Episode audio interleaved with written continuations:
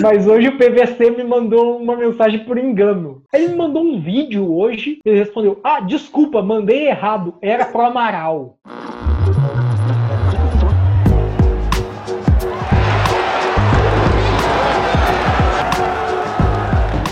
Sportcast. Apresentação: Giovanni Henrique.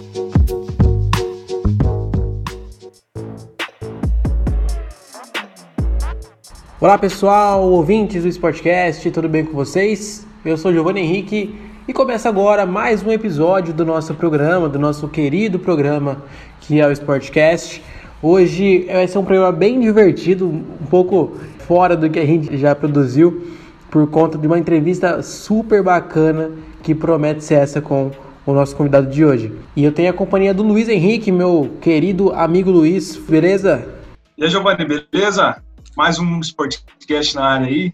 Vamos para cima. Muito legal. Agora vamos falar com o nosso convidado de hoje, que é, para mim, particularmente, um convidado muito especial, que é o Rafael Reis. Para quem não conhece Rafael Reis, ele é jornalista, né? Trabalhou na Folha de São Paulo por algum tempo.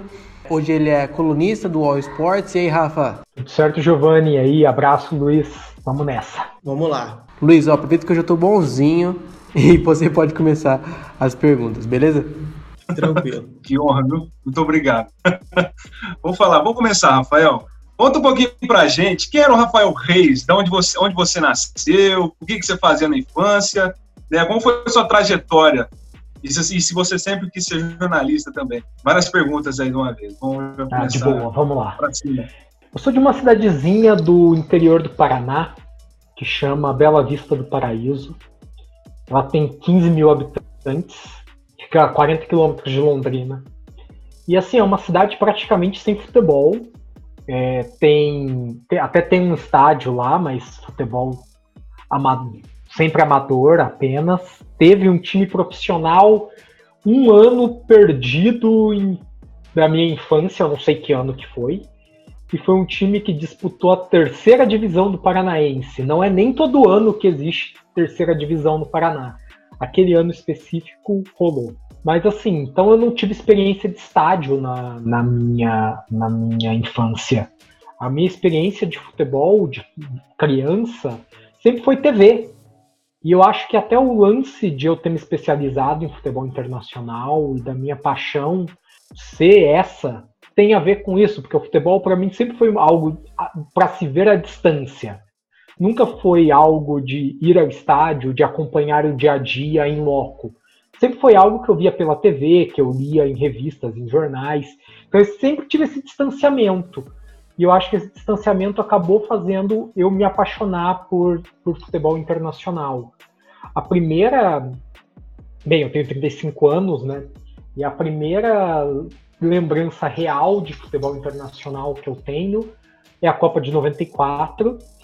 Eu, até acho que eu tenho algumas coisas, algumas memórias esporádicas de finais de Copa da UEFA ou de é, Copa dos Campeões na época, né, a Champions League. Tipo, acho que a final passava na Globo quando eu era criança, mas eu não tenho muita certeza disso, não. Mas é a Copa de 94, eu me apaixonei. Eu, eu tinha 9 anos, eu gostei muito. 98 eu viciei. É, 98 eu, fiquei completamente viciado.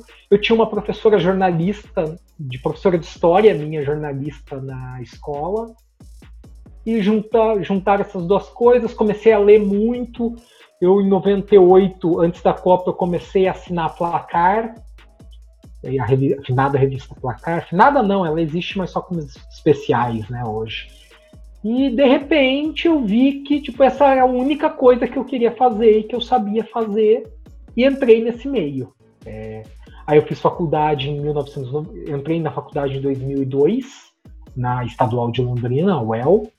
Fiz quatro anos de faculdade lá, 2006 me formei, fui para São Paulo, trabalhei na Folha, primeiro na época na Folha Online, que era o, o site da Folha, né?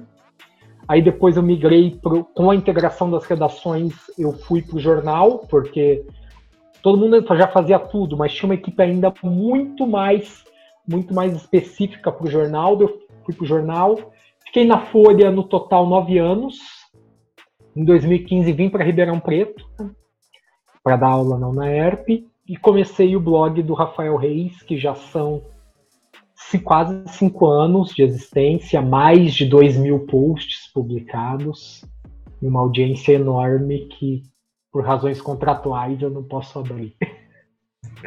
Uma questão que eu acho muito legal a gente falar aqui é que todos os estudantes eles sonham ir para São Paulo porque querem trabalhar em um veículo grande, né, de comunicação. Só que você saiu de São Paulo e veio para Ribeirão Preto. O que motivou você deixar o jornalismo para virar professor? Eu não gostava de São Paulo. Ser bem, bem honesto. Sempre adorei o que, eu fa o que eu fazia, tanto que o que eu faço hoje continua sendo a mesma coisa, né? Mas eu não gostava de São Paulo, não tolerava São Paulo, eu queria casar, minha mulher é do Paraná, e eu não queria que ela mudasse para São Paulo, porque ela não ia se adaptar bem, eu já não me adaptava bem também. E aí eu resolvi, ah, vamos se arriscar. É, aproveitei que já tinha uma bagagem de veículo grande, eu acho que essa bagagem é importante. É, eu não acho que a gente tem que pensar no, no como fim, como, como o nosso objetivo ir para um ir para um veículo grande, vivenciar redação. Mas estar numa redação grande é legal, porque você aprende com outras pessoas, você tem um convívio um pouco maior. Aí, com quando eu tinha 30 anos, né? Foi exatamente com 30 anos que eu vim para Ribeirão. E aí resolvi trabalhar sozinho. É, apesar de trabalhar para o UOL, eu trabalho de casa. Antes da pandemia já trabalhava de casa. Tenho um contato só mesmo virtual com meu editor. E eu fui à redação do UOL duas vezes em cinco anos. Então, na verdade, foi o principal motivo foi esse, foi de foi realmente não gostar de São Paulo e querer fugir da cidade e ir para um outro tipo de cidade um pouco mais abraçável. Ô, Rafa, conta um pouquinho aí, qual que é a sua experiência com as hard news? Então, o, não é a minha praia, vou ser bem, ser bem honesto, a hard news não é a minha, assim, eu faço, evidentemente, sempre fiz, mas não é a minha. Mas o período que eu fiquei na Folha, é, os nove anos meus de Folha, eu cobria hard news, é, principalmente na época de Folha Online, eu quase só cobria hard news. Mas o que, que acontecia? A cada, todo, todo momento que eu tinha livre, tudo que sobrava de tempo meu durante o, o tempo de trabalho, eu começava a produzir especiais. E aí eu percebi que os meus especiais ficavam melhores que as coisas que os meus hard news. E eu fui me especializando nisso. O tanto e hoje quem acompanha meu blog vê que quase não tem notícia quente, raramente tem notícia, mesmo minhas reportagens poucas têm, tempera, têm uma temperatura mais quente. É, eu gosto de história, eu gosto de contar história. E não que isso não, você não faça no hard news, mas no hard, no hard news você fica muito preocupado às vezes com velocidade e você não consegue ter esse nível de profundidade que, que é o contar uma história, né? Por causa da velocidade. Acho que a velocidade e a profundidade são meio conflitantes. E eu prefiro a profundidade à, à velocidade, apesar de eu achar super importante a velocidade também. Só não é para mim, só não é a minha. Mas é, é, importante que alguém faça isso também. E tem pessoas que adoram isso e que nasceram para isso só não é a minha. Rafa, quando você estava na Folha de São Paulo, você cobriu vários times grandes, né? São Paulo, é, os times grandes do, do, estado de São Paulo. E qual que foi a sensação no seu primeiro contato com os jogadores, na hora que você viu aquele treinador famoso, um jogador mais famoso? O que, que você sentiu naquele momento? Os meus primeiros contatos com jogadores foram por, foram por telefone, que era algumas entrevistas, principalmente entrevistas. É, uma das primeiras coisas que eu comecei a fazer no, quando entrei na Folha, além do hard news, eu fazia o hard news, e aí eu tentava, assim, todo fim de semana emplacar entrevista com algum jogador que estava no exterior, algum jogador brasileiro que estava no exterior. Então eu fazia, tipo, normalmente uma matéria ou de espanhol, ou de italiano, ou de inglês, e entrevistava alguém que estava lá. E meu primeiro contato com, com jogadores famosos e tal, foi por telefone, foi fazendo essas entrevistas. É, aí, depois que eu fui que eu fui promovido e fui para o jornal, aí eu comecei a ter um contato mais diário com jogadores conhecidos, né? É, o, eu fui para acho que eu comecei em 2010, foi, foi 2010. Eu cobri 2010, 2011 o São Paulo, de diariamente aos treinos, como setorista mesmo. Aí 2012 eu cobri Palmeiras. 2013 eu voltei para São Paulo. E aí 14 eu virei setorista de futebol internacional. E 14 e 15 eu já não cobria mais um clube especificamente. Lógico que por causa de, de folgas, férias, essas coisas, sempre estava cobrindo, sempre estava indo a clubes mesmo nesse período. Então eu fui, ao, eu fui ao Corinthians, eu fui ao Santos, eu fiz todos os clubes grandes de São Paulo. É... E assim, sempre tratei com muito profissionalismo, sabe? Não. É... Eu não sei, eu acho que é uma característica minha mas eu nunca tive esse, deslum esse deslumbramento. Isso eu acho que é uma coisa importantíssima para todo mundo que quer ser jornalista e não só no esporte. Não se deslumbre. Você está cobrindo São Paulo para pegar quem tem talvez o jogador mais importante hoje, mais no, no, no futebol paulista, né? O Daniel Alves é um cara igual você. Não tem por que se, se desmanchar na frente dele. É, você tem, inclusive, que encurralá-lo quando, você acha, quando for necessário. É, você tem que entender que você é igual a ele. Isso vai te ajudar muito na hora de entrevistá-lo, inclusive. É, o máximo que eu tive assim de emoção que eu posso falar, é, que me deu uma balança, me deu uma, uma balançadinha, foram jogos, jogos que eu cobri e não pessoas que eu conheci. Entrevistei o Cristiano Ronaldo de boa, entrevistei o Neymar de boa, entrevistei o Messi. O Messi eu não eu participei de coletiva, né? Só. De boa. Mas eu dei uma chacoalhadinha. Meu primeiro jogo de Champions League, que foi um Real Madrid em loco, né? Foi um Real Madrid e Apoel, acho que quartas de final da Champions 2011, 2012, por aí. O do Kaká? Kaká fez gol nesse jogo. Aquele golaço. Acho que foi a oitava uhum. de final. Ah, é verdade, foi esse jogo. Gol do Kaká. É. Um dos poucos grandes momentos é. do Kaká no, no Real, Real Madrid. É, e eu dei uma balançadinha. Balançadinha não, eu chorei. Que foi meu primeiro jogo de Copa do Mundo. É, Qual estádio? No Maracanã. Maracanã. Foi o Argentina e Bósnia. Primeiro jogo no Maracanã na na Copa de 14. 1x0 Argentina, né? 2x1? 2x1. 2x1. 2x1. Foi 2x1, o gol do Messi no, no finalzinho, né? No finalzinho, aham. É, e aí me abalaram, mas foram os jogos e não a não a não a, as entrevistas em si.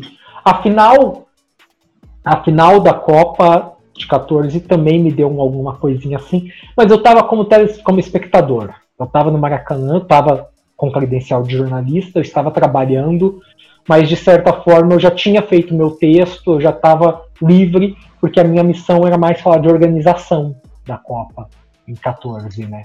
Então eu já tinha encerrado o meu expediente, eu estava só curtindo a final. Aí também, por ser final de Copa e tal, foi, lógico, mexeu. Bacana. Ô, Rafa, vamos separar por duas, por duas partes. Primeiro, as entrevistas. Cristiano Ronaldo, bonito mesmo, cheiroso, ou nada a ver? Cara, Cristiano é bonito, sim. Ou era bonito, eu conheci há oito anos, né? oito, é oito? Foram oito anos ou sete anos que eu entrevistei. Então ele envelheceu um pouco, eu também. É, mas muito bonito, cheiroso, muito simpático. A, a entrevista não rendeu a entrevista foi bem ruim, para falar a verdade, por causa, na verdade, da assessora dele, que era uma assessora que bloqueava praticamente tudo. Lógico, eu sei que ela estava lá para bloquear e que o Cristiano talvez não seja tão legal assim, mas ele precisava passar a imagem do legal e a assessora ser a vilã. Tipo aquele lance que a gente sempre vê em séries americanas do policial bom e do policial ruim, né?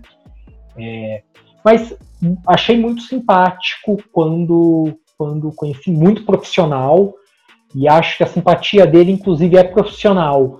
É um lance de saber que ele precisa ser simpático, e ele, por ser um grande exemplo de profissionalismo que a gente tem no mundo do futebol, é, trata aquilo como uma obrigação e como uma obrigação que inclui o ser legal, o ser simpático, o ser sorridente.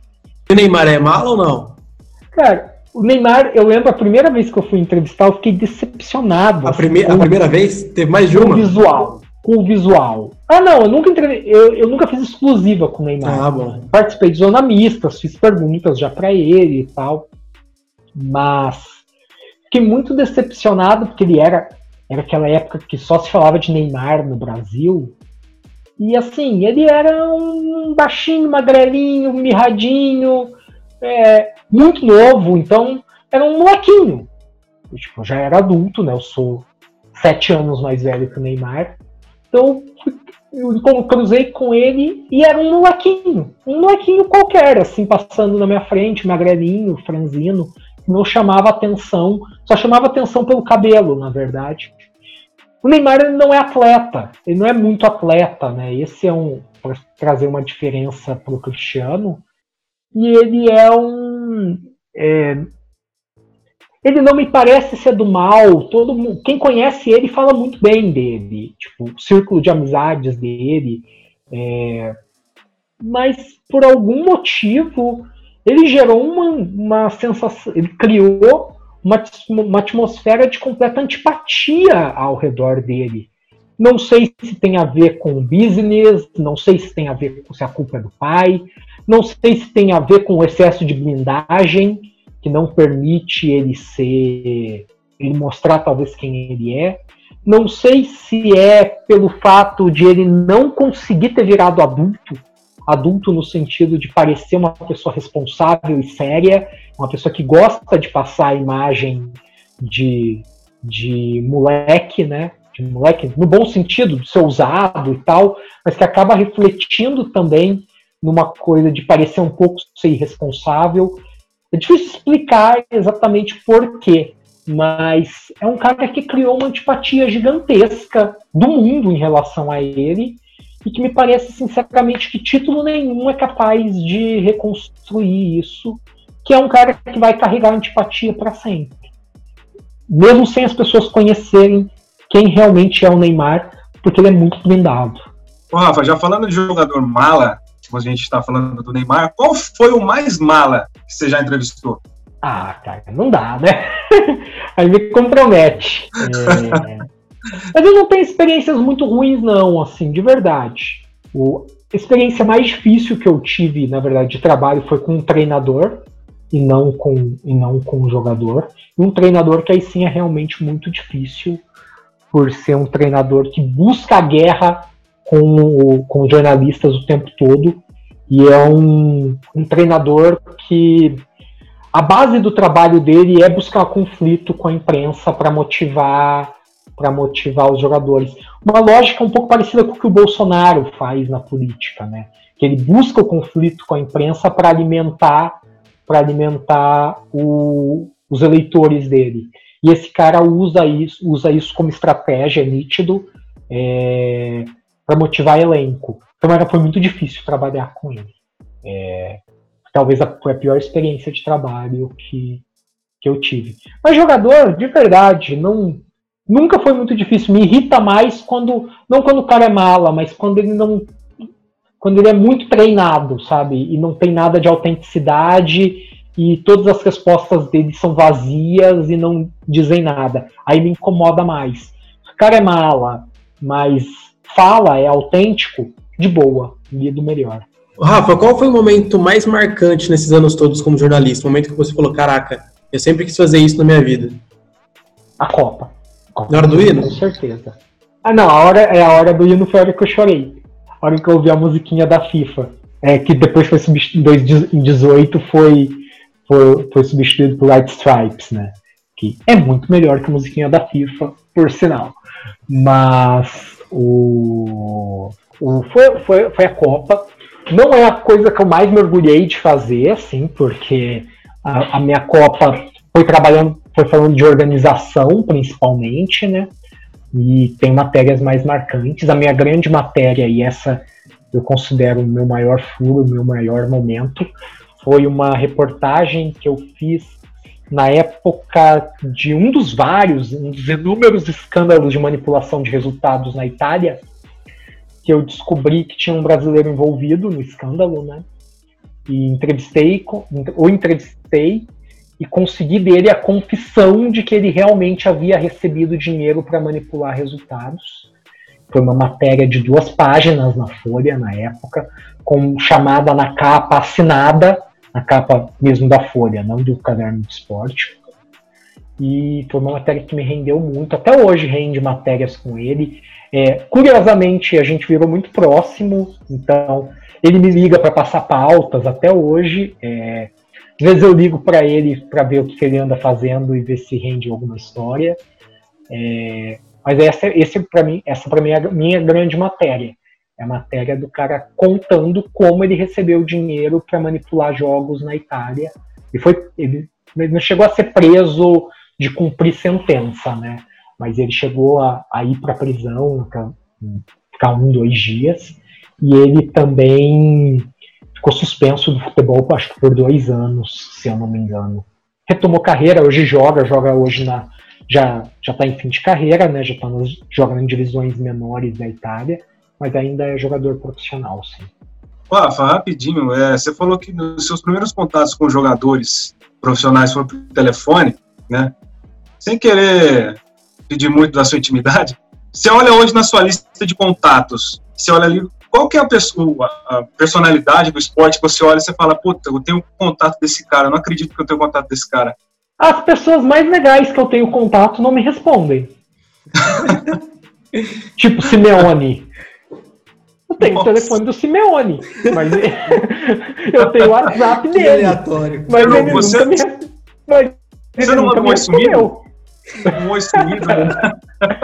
nunca me respondeu. Eu tenho, eu tenho o telefone do pai do Messi, mas ele nunca me Nossa. respondeu também. São telefones que eu não sei nem porque eu tenho, mas Ai, tem. Tá lá. Tipo, mostro para as pessoas, assim, ó, o WhatsApp do Simeone, o WhatsApp do, do, do pai do Messi. É, eu, te, eu tinha, né, antes de morrer, o.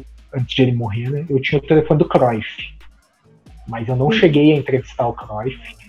Eu conversei com o filho dele, né? Com o Jordi, que jogou no Barcelona. É, e ele chegou a me passar o telefone do pai dele, mas não deu certo, não consegui, tipo, liguei, não atendeu no primeiro dia. E aí estourou o prazo para fazer a matéria, que era uma matéria na Copa de 2014 sobre os 40 anos da, da Laranja Mecânica, né, da seleção holandesa de 74.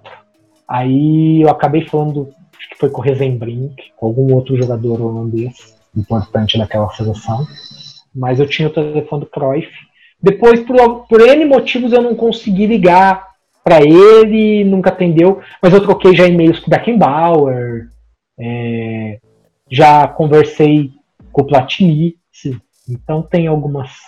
que aleatório. Já entrevistei o Blatter, mas não por telefone, aí, aí pessoalmente. Mas os dois telefones mais legais que tem na minha agenda, é, pensando no Brasil, que eu sou brasileiro, né? Que eu tenho tipo caras, eu Zico, tem alguns, tem alguns caras brasileiros conhecidos. Mas pensando que é mais difícil para a gente ter internacionais, acho que são o Simeone e o Messi, pai, que não me atendem. Eu tenho do, eu tenho do Caio Ribeiro já, acho que eu sou. sou fera? Eu não tenho do Caio. Pode passar. mas, mas hoje o PVC me mandou uma mensagem por engano. Como assim? Não. Do nada? De repente?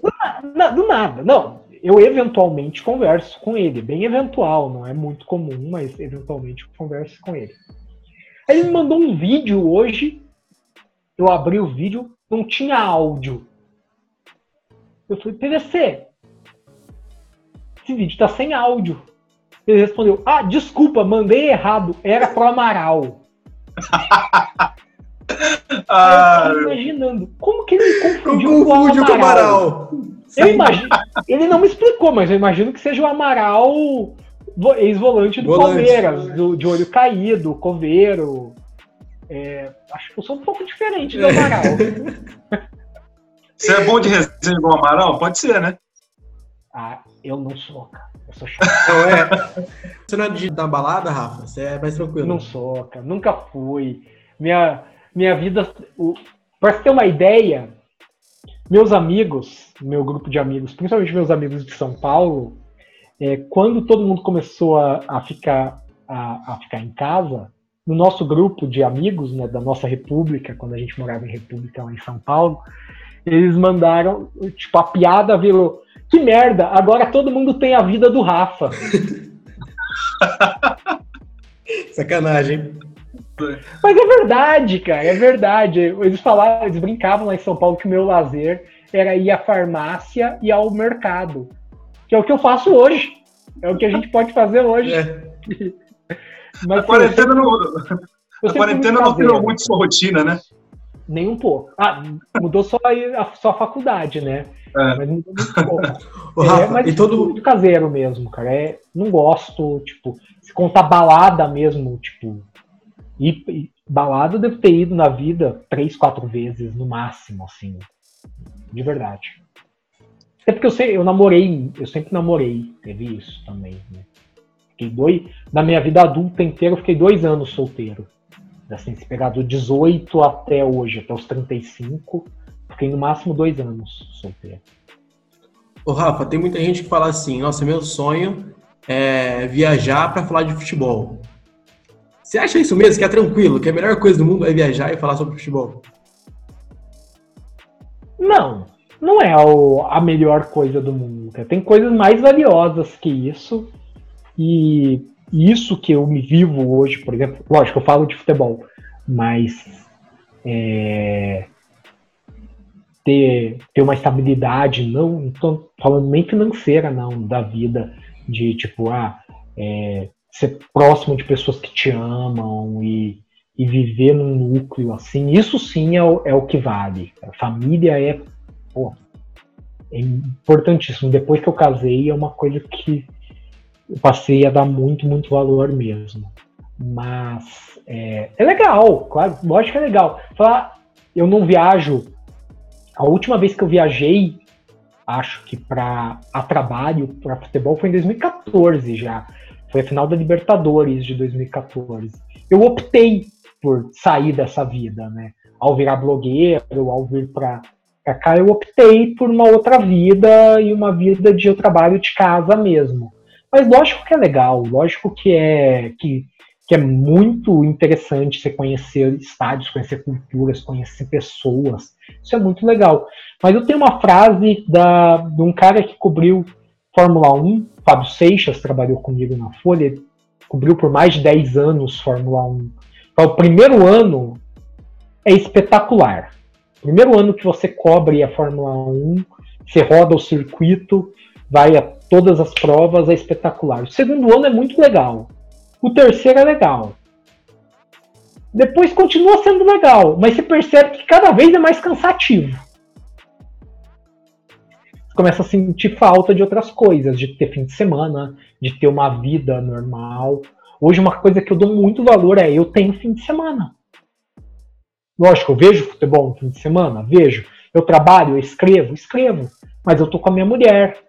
Eu, quando eu quero, eu posso, não agora na pandemia, posso pegar o carro e ir pro Paraná e ficar na casa dos meus pais, na casa da minha sogra. E, lógico, tô assistindo futebol, tô trabalhando, mas não. Mas eu tenho fim de semana. É diferente. Nos meus, durante nove anos eu não tinha fim de semana. Eu tinha um fim de semana e outro não. Mas imagina quem trabalha em TV, quem trabalha em rádio, quem trabalha em transmissão mesmo, todo fim de semana é comprometido. Você só tem fim de semana livre nas suas férias. É, é um preço, é um preço que você paga é, para fazer algo que você gosta muito. E aí é, um, é você saber é, até que ponto vale pagar esse preço. Se você gosta demais, vale pagar o preço, às vezes a vida é toda. Tem pessoas que pagam o preço a vida toda. Falei do PVC. O PVC é um cara que não deve ter fim de semana há 20 anos, há 25 anos. É... E ele se importa, pelo que eu conheço dele? Não. Ele ama isso. Ele é louco por isso. É... Há outras pessoas que vão achar essa vida muito legal por 10 anos. Outras pessoas vão curtir muito por 5 anos. Outras pessoas vão fazer, vão ficar dois anos nessa vida e falar, bem, já deu. Vamos tentar focar de outra forma. Então é uma coisa que você só, só vai saber se você fizer. Ô, Rafa, como você falou que você sai pouco, né? Tem muito contato com muita gente. É... De onde vem tanta ideia de matéria? Vem muita leitura. Muita leitura. Sim. Eu leio muito. É... Diariamente. Lógico, não vou falar que eu leio, tá? Mas diariamente eu passo pela home de mais de 10, mais de 10, mais talvez, não, acho que uns 15 jornais é, gringos. Eu vejo diariamente, eu até, vou falar até todos que eu vejo. Diariamente eu vejo o A Bola, o Jogo, o Record e o Correio da Manhã de Portugal. O Marca, o As, o Mundo Deportivo, o Esporte e o Eu País da Espanha. A Kicker da Alemanha, o L'Equipe da França e a Gazeta do Esporte da Itália. Aí na Inglaterra eu vejo todo dia o Guardian, a BBC, a, o, Daily, o Daily Mirror, o, o, o Sun, o Daily Mail, o Independent. Aí eu vejo o Olé e o Clarim da Argentina, vejo o New York Times, o Los Angeles Times e o Sports Illustrated da, dos Estados Unidos maioria dos dias eu não leio nenhuma matéria deles. Mas eu dou uma, uma olhada na home. E sigo muitos, muita gente do Brasil e de fora do Brasil em redes sociais.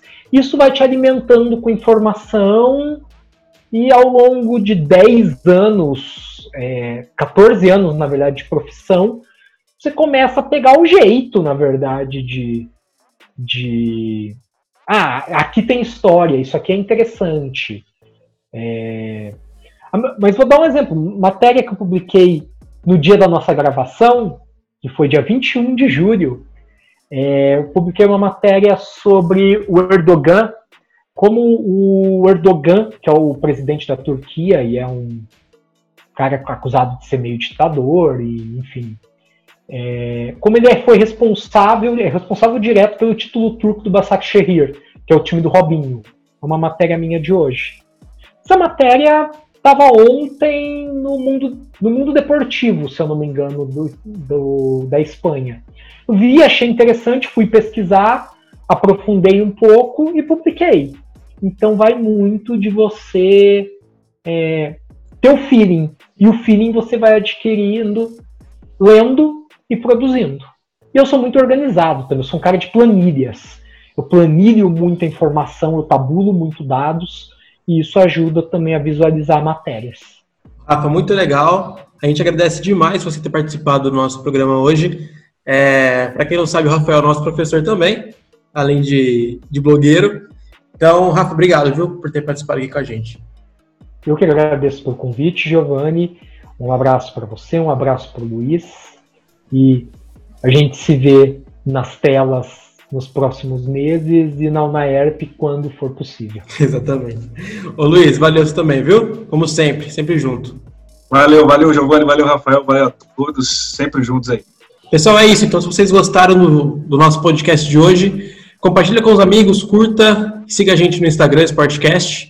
Beleza? A gente fica por aqui, é isso. Tchau!